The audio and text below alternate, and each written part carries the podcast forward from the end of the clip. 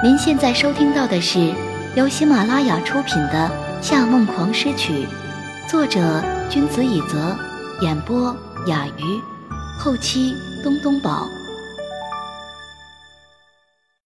第十三乐章：突如其来。终于，夏承思的车停在了不远的停车场里，还没等司机下车为他撑伞，他就已经进入了暴雨中。不顾雨水打湿了西装和皮鞋，大步流星地朝他走过来。即便隔着厚厚的雨帘，他依然能感觉到他仪表堂堂的优雅。出现在这个无人的公园里，它是一座盛气凌人的贵族酒店，别着徽章，辉煌万丈，从荒凉的十字街道拔地而起。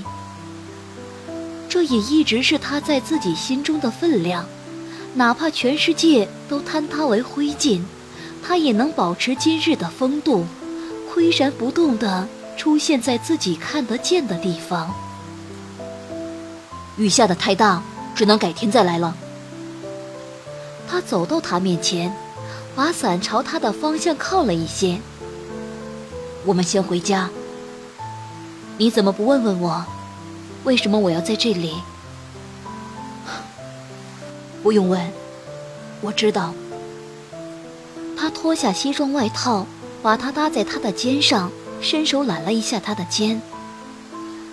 有事回去再说吧。他躲开了他的手。夏娜都跟你说了。想到夏娜前一夜歇斯底里的电话，夏承思又想起了之前与他在楼梯间听见父母吵架的内容。夏明成。你真是越来越过分了！你养情妇就算了，我也忍了。你把他们带回家，就实在太恶心了。你知道孩子们会看到吗？你希望你的儿子都和你一样吗？你是想让娜娜再进一次监狱不成？你为什么不直接和我离婚，让我去死了算了？让你死，好让你下去陪那个贱男人，想都别想。没错。我是找女人了，但和你比起来算什么？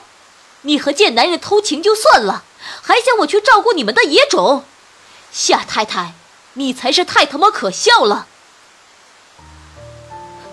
是，是我一厢情愿，是我希望这个家庭和睦，希望和你不计前嫌好好过日子，都是我的错。你别装可怜。你说这些话我还不明白吗？是因为你根本离不开我，你就是个爱慕虚荣的女人，不然当时怎么又会离开那个贱男人呢？是，都是我的错。但阿杰、阿斯、娜娜、阿义都是我的孩子，那两个可怜的孤儿，难道就不是了吗？裴诗和裴曲，他们。也是我的孩子啊！那是你和裴少那个贱男人偷情偷出来的，现在你要和他的孩子相认，就挂上寡妇的名号，从夏家滚出去。其实早就知道会有这么一天，他发现了一切，然后离开自己，但是心中还是会有几近卑微的期待。他会爱她，如同他爱她，可以不顾一切，放下一切，与所有的是非黑白，与整个世界背道而驰。然而，当他下车初次看见他望着自己的目光，他已经猜到答案了。幻想最终不过只是幻想。对，他都跟我说了，阿诗。你浑身都湿透了，这样下去会感冒。我们回去再说。他再次伸手去揽她，她却像是被陷阱夹住的野鹿，激烈的打开了他的手。这一下不小心碰到他另一只手里的伞，把他撞了出去。刚好暴风是斜着吹的，立即把伞卷到了咆哮的暴雨中。这下。他薄薄的衬衫也被雨水彻底淋湿，头发有些狼狈地搭在额头上，但是他的眼神依旧是平静的、坚定的，极尽冷漠。夏娜说的都不是真的，对不对？他深黑的眼睛已被浇得眯了起来，嘴唇苍白的就像蜡做的一样。这一刻的他，比任何时候都要急不可耐，恨不得替他把否定的答案说出来。见他面无表情的凝视着自己，他走过去，抓住他的袖口，用乞求的姿态说道：“夏承思，告诉我，他说的都不是真的，对不对？”记忆中的裴诗一直是个傲慢又自负的女孩，这还是他第一次见她放弃尊严的模样。他望着她几乎哭出来的脸，终于低声说道：“是真的。”像是一个不甘心的垂死之人，他用尽最后的力气抓紧她的袖子，指尖瑟瑟发抖。他还是没有放弃，抬头抱着微小的希望，轻轻地说着：“可是，我妈妈叫高莹莹，她很早之前就在国外去世了。高莹莹是我母亲以前的名字，嫁给我父亲以后，她就改名叫郭姨了。和父亲结婚以后，她曾经出轨，和裴少先生在一起过。”生了你和小曲，但后来又和我父亲和好，所以就把孩子留给了裴先生抚养。他的手滑了下来，天上落下的雨水是一场庞大的悲剧，浇灌了这个无声的灰色世界。他只能听见雨的声音，不知道撕心裂肺的痛苦是从何而来，是因为对母亲人格的失望。还是对自己与夏承思关系的绝望，还是二者皆有？你是什么时候知道这些事的？他抬起湿润的眼睛，镇定的有些可怕。在我们第一次睡觉的第二天，迅速回想当时发生的所有事情，他对自己忽冷忽热的态度。他如何也不愿结婚生子的抛白，他对两个人发生关系一直小心翼翼的措施。就在这个瞬间，大脑被注入了酒精般，眼前的一切都在幻境的驱使下变得摇摇欲坠，就仿佛置身于大西洋海底，望见了深海中悲伤的幽灵。他的声音。轻的就像呼吸一样。你已经验过 DNA 了，是。所以你在知道一切的情况下，还是和我在一起了。是。你知道，你是我的哥哥，还。还和我，这一刻已经说不出那些令自己反胃的字眼。他们过往所有的热恋与景象缠绵，都像此时灰色的天空一样，只剩下了压抑与肮脏。是，为什么？他的眼。早就湿润了，但这一刻却变成了红红的兔子眼。我做了什么对不起你的事了吗？因为，你没法接受，所以，我要强迫你接受。他想起了他曾经试探着问：“如果我们是兄妹，你会怎么想？”但他的剧烈反应把气氛弄得很糟糕。和好以后，他就没有一丝犹豫的和他上床了。越去深想那个晚上的每个片段，他的脸色越难看。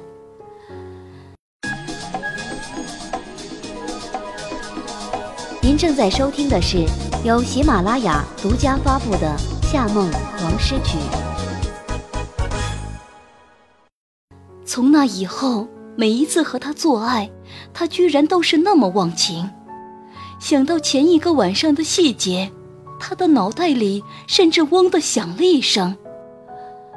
他身体摇了摇，差一点跌倒在地上。察觉到他想扶自己，他像躲瘟疫一样后退了一步。他却没有丝毫怜悯之心，不管他退几步，他都会靠近几步，像哄孩子一样温柔地说道：“阿诗。”不要太在意，只要我们不生孩子，一切会很幸福。我们可以搬到国外去，没有人会阻止我们在。恶心！他打断了他。他怔了怔，短暂的无言过后，他又抓住他的手腕，把他往自己身上拉去。我们都已经是这种关系，没有退路了。恶心！他猛地拨开他的手，嚎啕大哭起来。我，我，我从昨天晚上就在想这件事。如果夏娜说的是真的，那该怎么办？我能不能接受？事实是，我只要想到和你有血缘关系，就根本没办法去做假设。只要一想到和你做的那些事，我就夏承思，你怎么可以这样无耻？这一切真是太恶心了！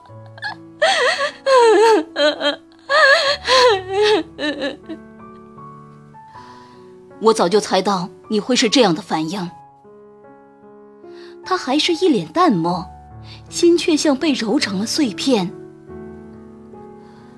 但你有没有办法后悔？以后你还有办法和别的男人在一起吗？你只能留在我的身边。他使尽了全力，狠狠地甩了他一个耳光。他的半边脸立刻泛起红色的五指印。别再说了，别再说了，别再说了。他哭得太厉害，雨水和泪水混在一起，令他睁不开眼睛。精神和肉体的双重痛苦折磨着他，他连身子都站不直，只能弯着背不断咳嗽。在转身离开前，他留下了最后一句话：“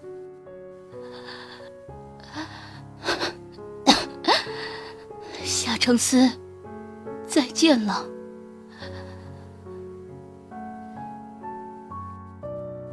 这场雨之后，裴氏又病倒了。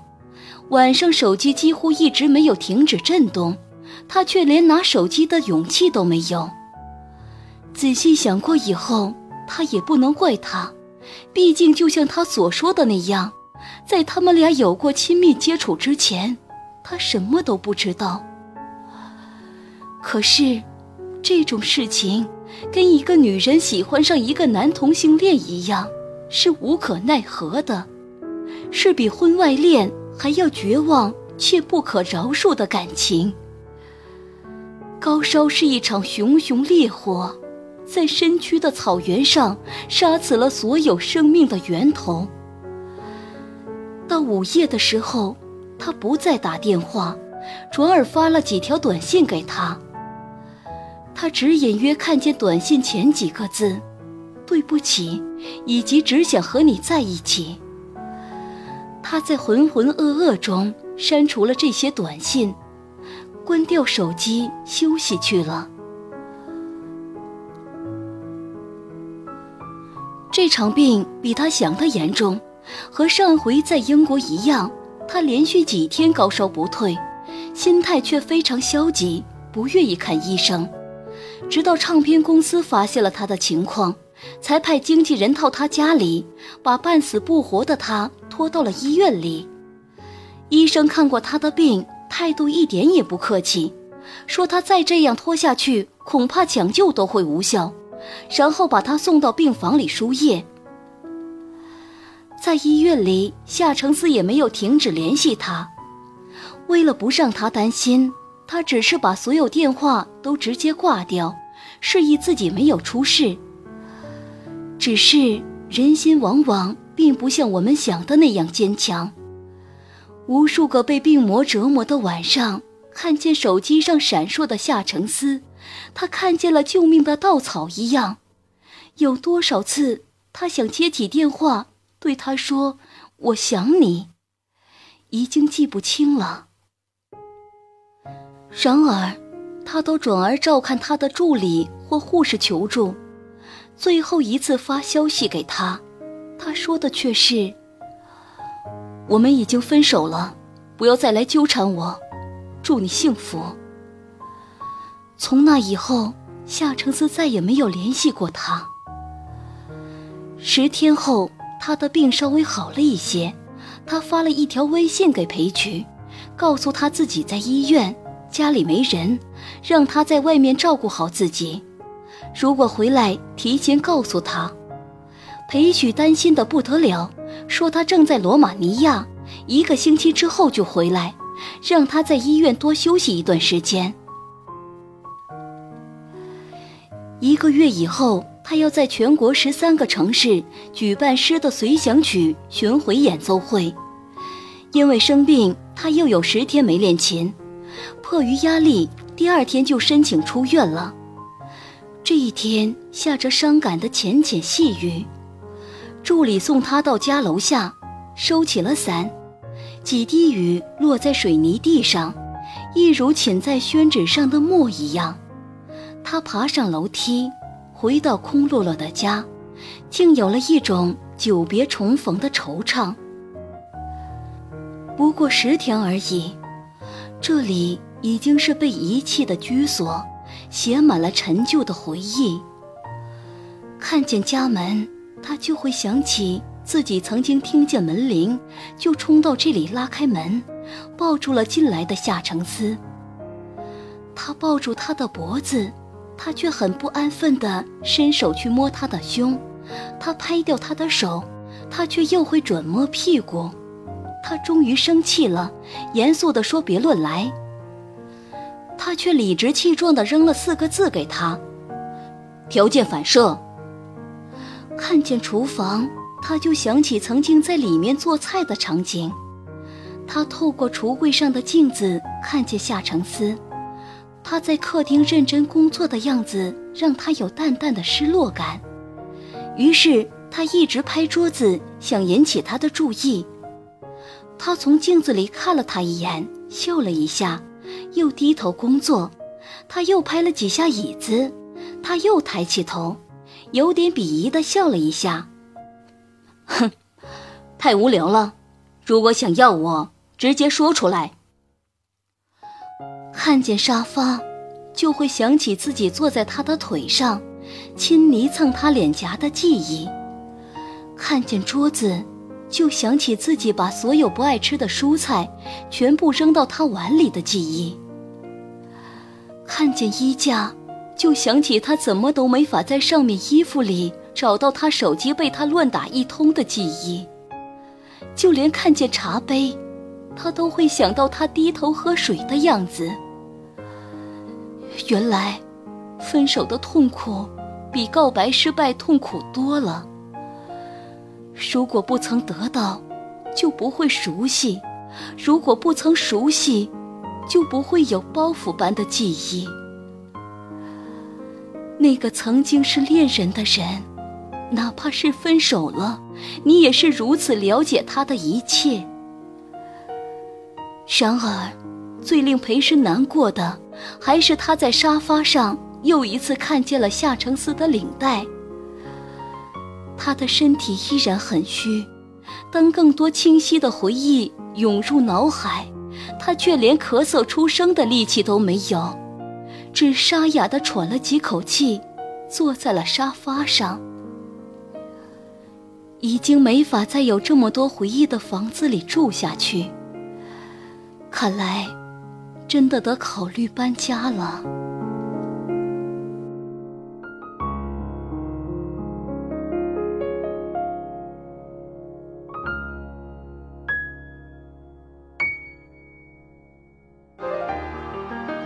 听众朋友，您刚刚收听到的是由喜马拉雅出品的《夏梦狂诗曲》，作者君子以泽，演播雅鱼，后期东东宝。